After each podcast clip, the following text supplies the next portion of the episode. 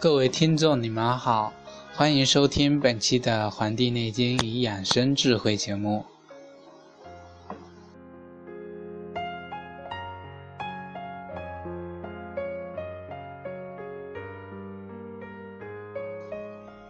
我们继续上讲的内容，我们讲到五脏生成篇啊，讲到了这个五色跟五味跟人的五脏相对应。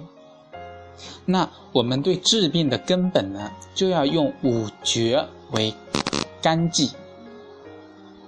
那么，想要了解疾病的关键啊，必先要清楚这个病病行起的原因。那么，所谓五绝呢，就是五脏之脉，以此诊病。这是我们，就是既可以决断。这个病病的所在，这是一种诊病的一个根本啊纲纪。比如说人的头痛等颠点部位的这个疾患啊，都是属于下虚上实的。那么病病的原因可能是在足少阴和足太阳经。病肾者可内传于肾。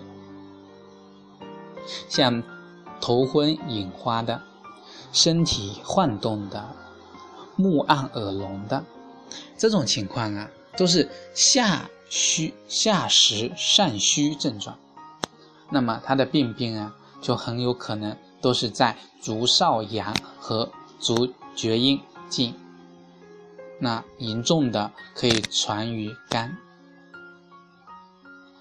像腹满。胀痛，像支持胸膈协助，这些都大抵是属于下部的逆气上犯。那么它病病啊，都有可能是在足少、足太阴和这个足阳明经。像咳嗽气喘的，这个气机逆乱于胸中。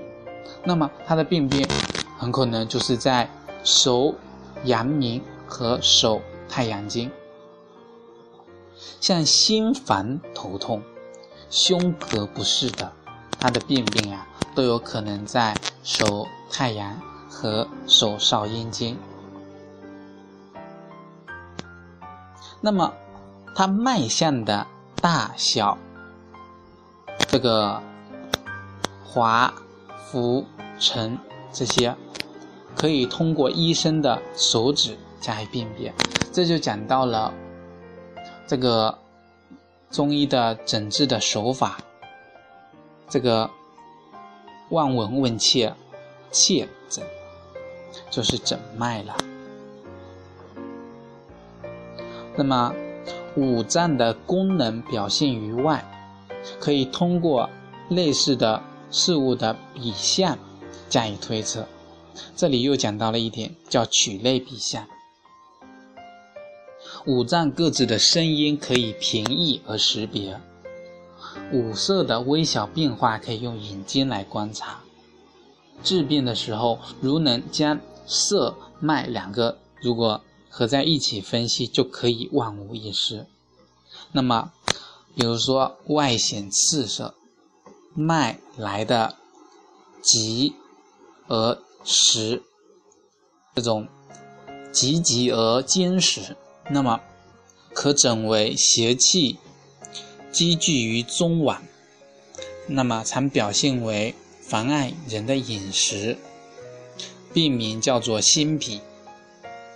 这种病啊，得之于外邪的这个侵袭，是由于人呢思虑过度。以导致心气虚弱，那么邪气才趁虚而入的。如果外显白色脉来的这个急急而浮啊，浮脉，这是上虚下实症状，常表现出这种惊骇。那么病邪呢积聚于人的胸中，破肺而作喘。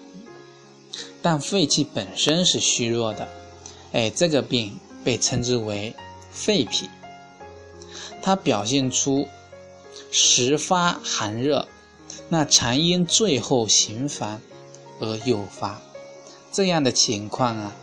我们古代有，我们现代呀发生的情况也是非常多的。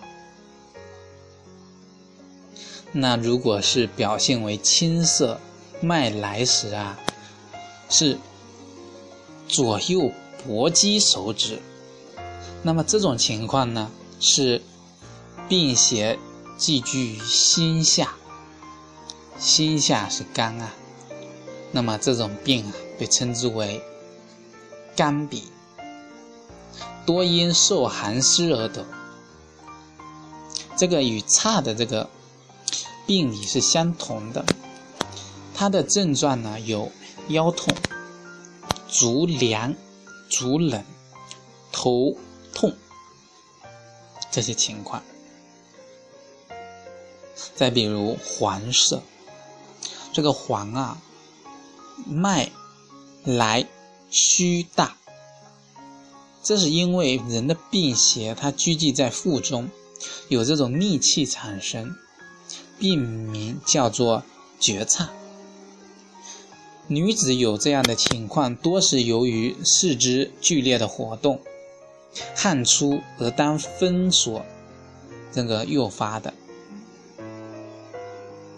还有一种，那就是外显黑色。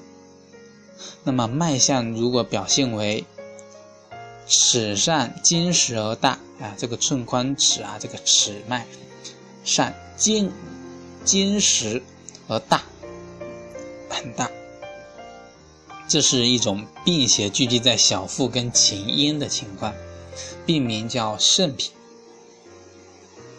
那么这个肾痞啊，多是因为冷水淋浴后卧床受凉所引起的，所以我们在诊。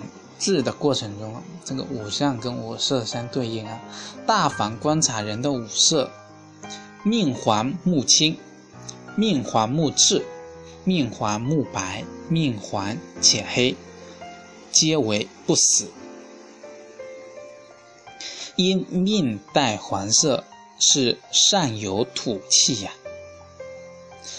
如面见，如见面这个。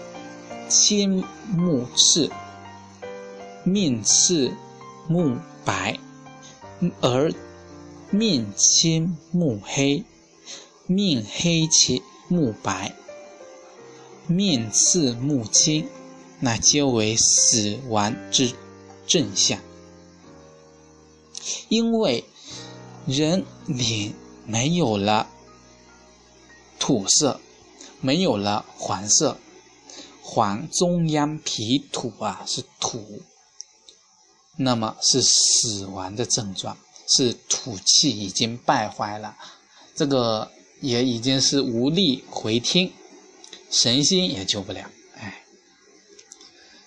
所以人观察面部颜色啊，也可以对自己的情况有一两分的了解，那么在医生的诊治下。